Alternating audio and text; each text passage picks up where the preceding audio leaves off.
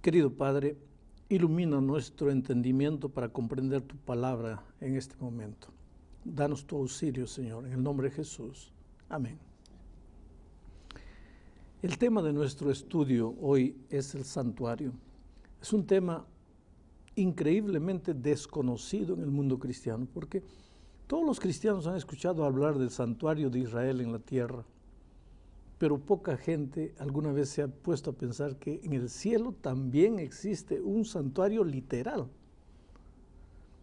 Cuando nosotros decimos que existe un santuario en el cielo, muchos cristianos se preguntan, ¿qué? ¿De dónde sacas esa idea? Y sin embargo esa idea es bíblica.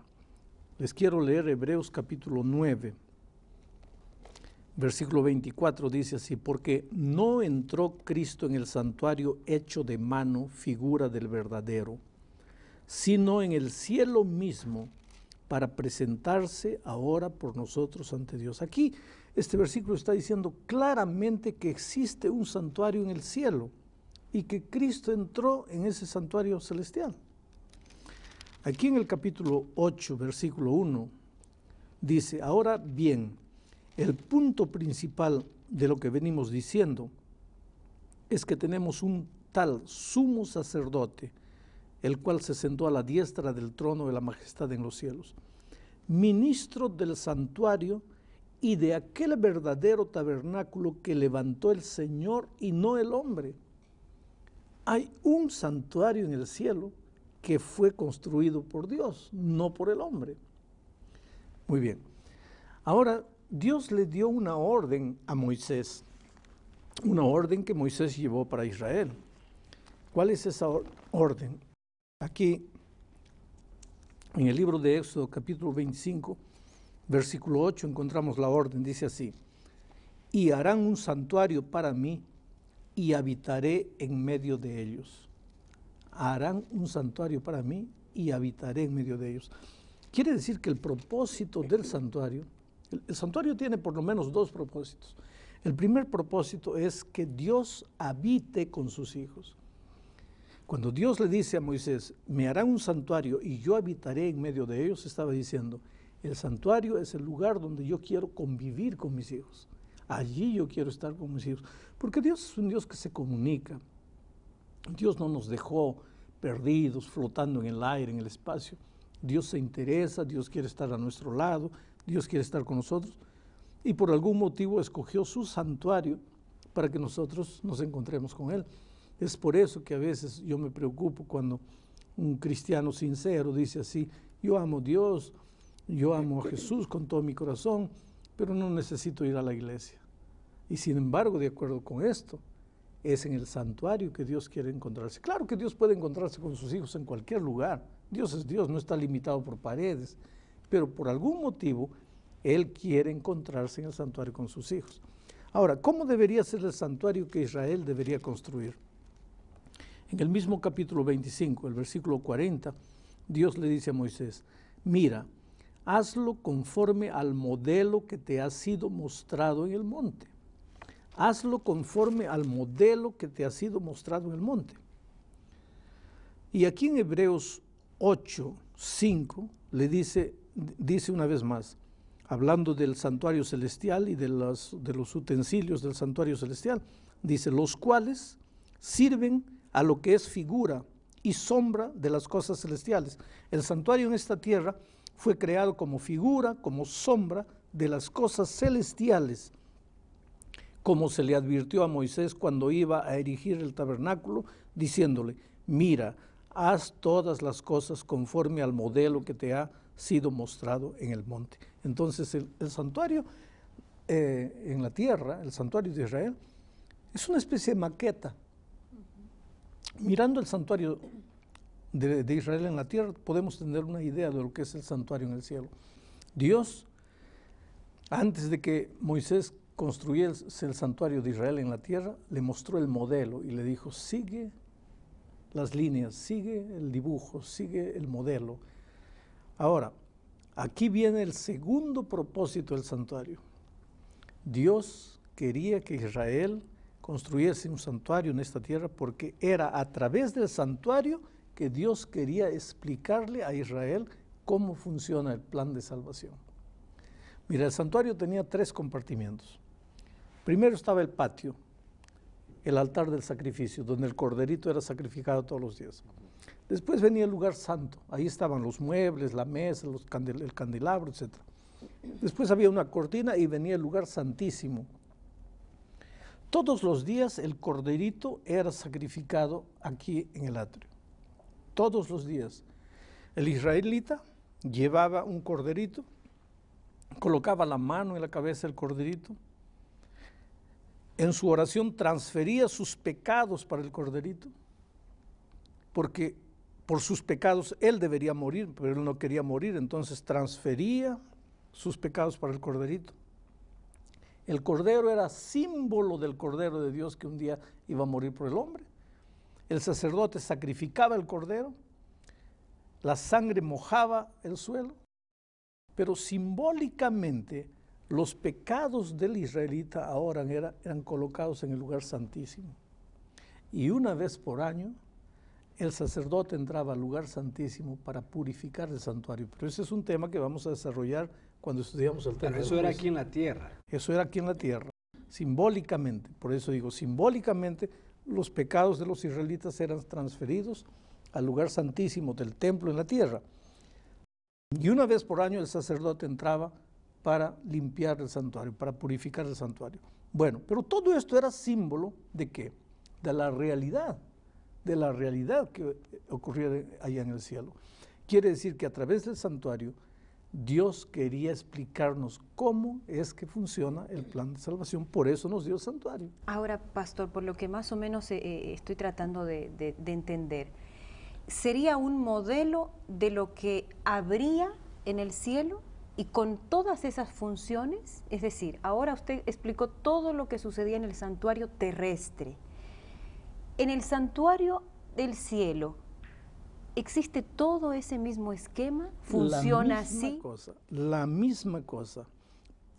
En el santuario del cielo hay un sacerdote, dice, ahora bien, el versículo, capítulo 8 de Hebreos, versículo 1, ahora bien, el punto principal de lo que venimos diciendo es que tenemos tal sumo sacerdote, así como en Israel había un, sumo sacerdote, nosotros tenemos allá en el cielo, en el santuario, un sumo sacerdote que se sentó a la diestra del trono de la, majestad de los cielos. ¿Y ministro, ministro del santuario y de aquel verdadero tabernáculo que, es el, que levantó el Señor y no el hombre. Ese sacerdote era Cristo.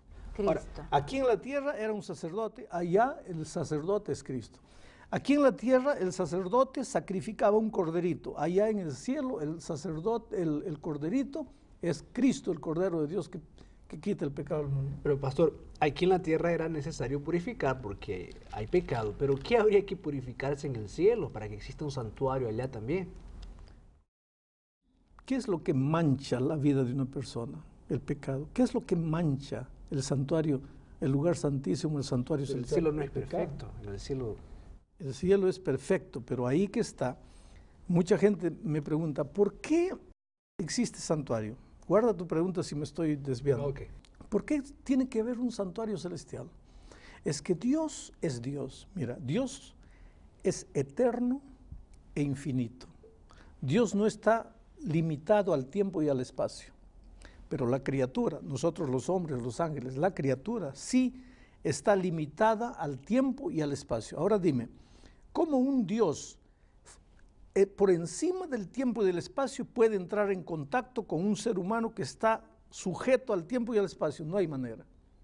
Entonces, en algún momento de la eternidad, Dios tuvo que salir del tiempo y del, del extra límite de tiempo y espacio y entrar en el tiempo y en el espacio humano. Ese punto de encuentro es el santuario celestial.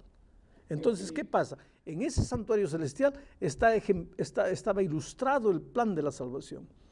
Cuando nosotros confesamos aquí en la tierra nuestro pecado a Dios, Dios nos perdona el pecado. Estamos libres y estamos perdonados de los pecados. Pero los pecados no se diluyen, no se disuelven. Nuestros pecados están allá en el cielo. Hay registros, hay libros donde está todo anotado. ¿Por qué? Porque va a haber un juicio. Y para haber un juicio, donde se va a ver si aceptamos o rechazamos, tiene que haber un registro. Pastor, ¿hay un santuario en el cielo por causa de nuestros pecados? ¿Ese es el propósito del santuario? Hay un santuario en el cielo porque Dios, el Dios que está fuera del tiempo y del espacio, quiso entrar en contacto con el hombre sujeto al tiempo y al espacio. Pero siempre por eso hubo hay, ese santuario. Por eso hay un santuario. En algún momento de la eternidad, Dios construyó ese santuario ahí en el cielo. Ahora, ese santuario sirve para morada de los hijos, para, para, para, para encontrarse él con, los, con sus hijos, en fin, porque el objetivo del santuario es que él se encuentre con sus hijos. santuario es templo, es un templo. Un templo, un templo con tres compartimientos, en fin. Pero aprovechando de eso, ¿cuál es el tema central del templo? ¿Para qué vamos al templo? Para escuchar el, el mensaje. ¿Qué mensaje? El centro del mensaje es la salvación. Por eso el centro del mensaje del santuario celestial también es la salvación. ¿Pero salvación de qué? De pecado. No hay salvación de otra cosa, es del pecado, de la consecuencia del pecado que es la muerte.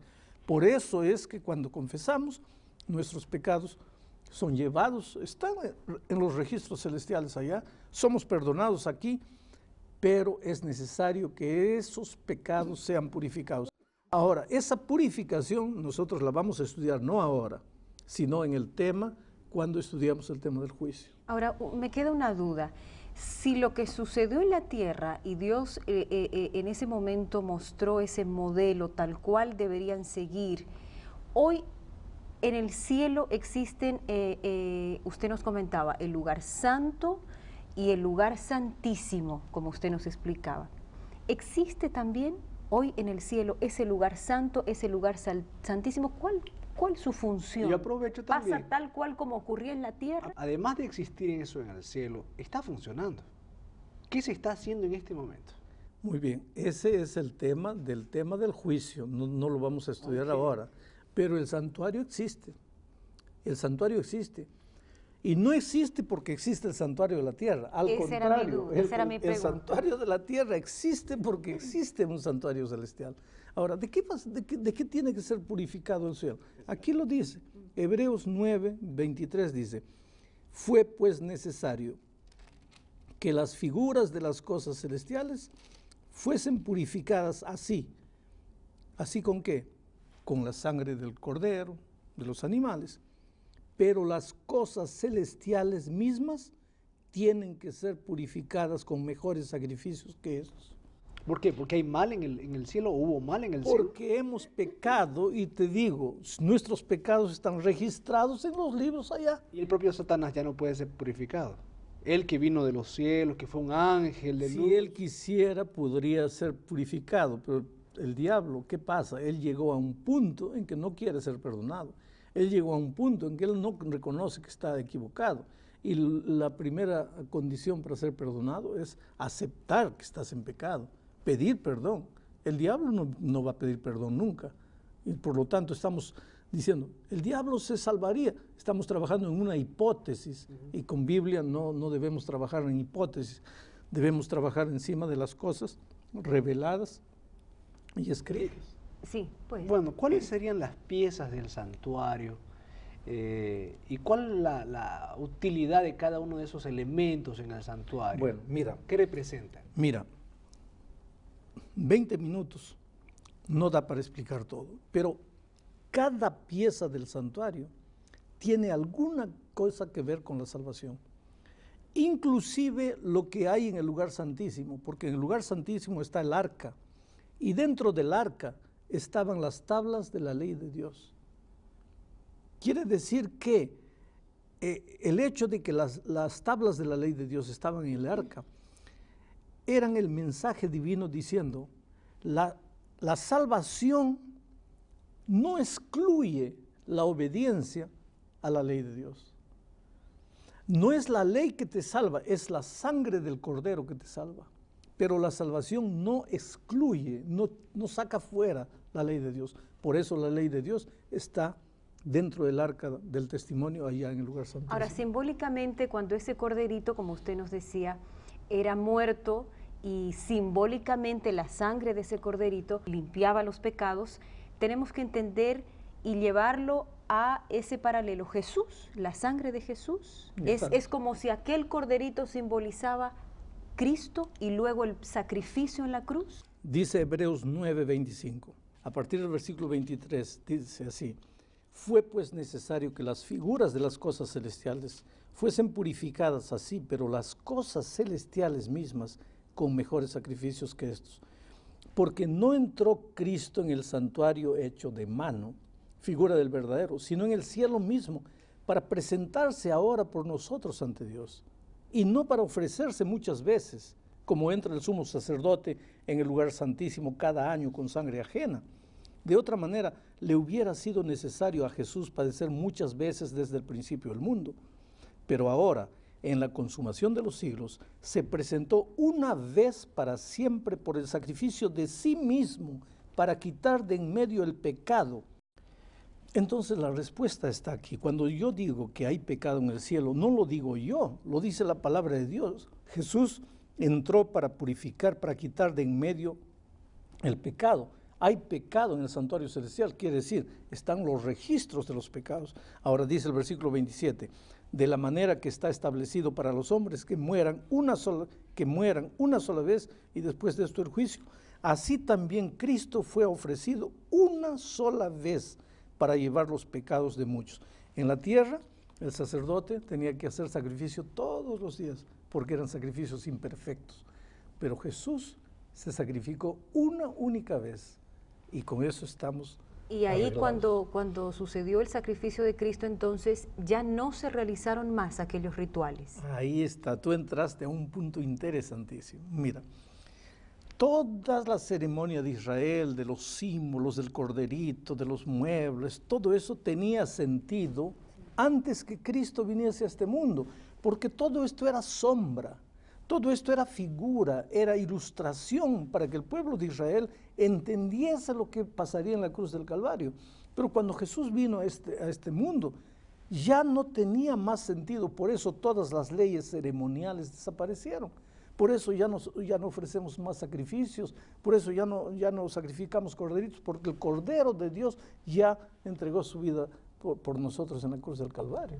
fue Cristo. Usted dijo al comienzo así, el santuario es un tema poco conocido. ¿Por qué es poco conocido por el mundo? ¿Por qué la gente no le da la importancia que se merece? Porque todo esto que estamos hablando es muy interesante. Pero nadie Tal le da vez, mucha importancia. tal vez porque el enemigo de Dios no quiere que entendamos el plan maravilloso de la salvación. Porque el enemigo piensa que basta decir, estoy perdonado, ya estoy perdonado. Pero cuando vemos el tema del santuario, vemos que el, el perdón divino es mucho más complejo que decir, estoy perdonado. ¿no? Porque eh, yo confesé mi pecado, pedí perdón a Dios, pero hay un, abo- un abogado mío allá en el cielo intercediendo por mí, ofreciendo su sangre delante del Padre. Y yo tengo que aplicar, quiere decir, yo tengo que tomar una decisión personal. Entonces, pastor, déjeme eh, entender, aquel cordero simbolizaría a Cristo, aquel sacerdote también, También simbolizaría a Cristo. Cristo es nuestro sustituto, el Cordero. Sí. Cristo es nuestro sacerdote. Cristo es nuestro abogado. Y de cierta manera, Cristo es nuestro juez. Entonces, él cumple las tres Él cumple funciones. todas las funciones. Él es nuestro redentor, nuestro salvador, en todos los sentidos. Infelizmente, llegamos al fin de más un estudio. Y yo quisiera decirte una cosa. No importa quién eres, no importa cómo viviste, no importa cuánto pecaste. Hay esperanza para ti, hay salvación para ti. En el pueblo de Israel, los israelitas llevaban un cordero para ser sacrificado. Pero por ti, Cristo vino. Ya no necesitamos ofrecer- sacrificios porque Jesús ya murió en la cruz del Calvario. Está derramando su sangre por ti. Derramó su sangre por ti. La gracia maravillosa de Cristo está a tu disposición. Por más lejos que te encuentres de Jesús, clama a Dios. Dile, Señor, gracias por lo que hiciste por mí. Y no te preocupes, aunque el diablo te diga que no tienes perdón, hay perdón para ti, sí, porque Jesús pagó el precio de tu pecado. Que Dios te bendiga.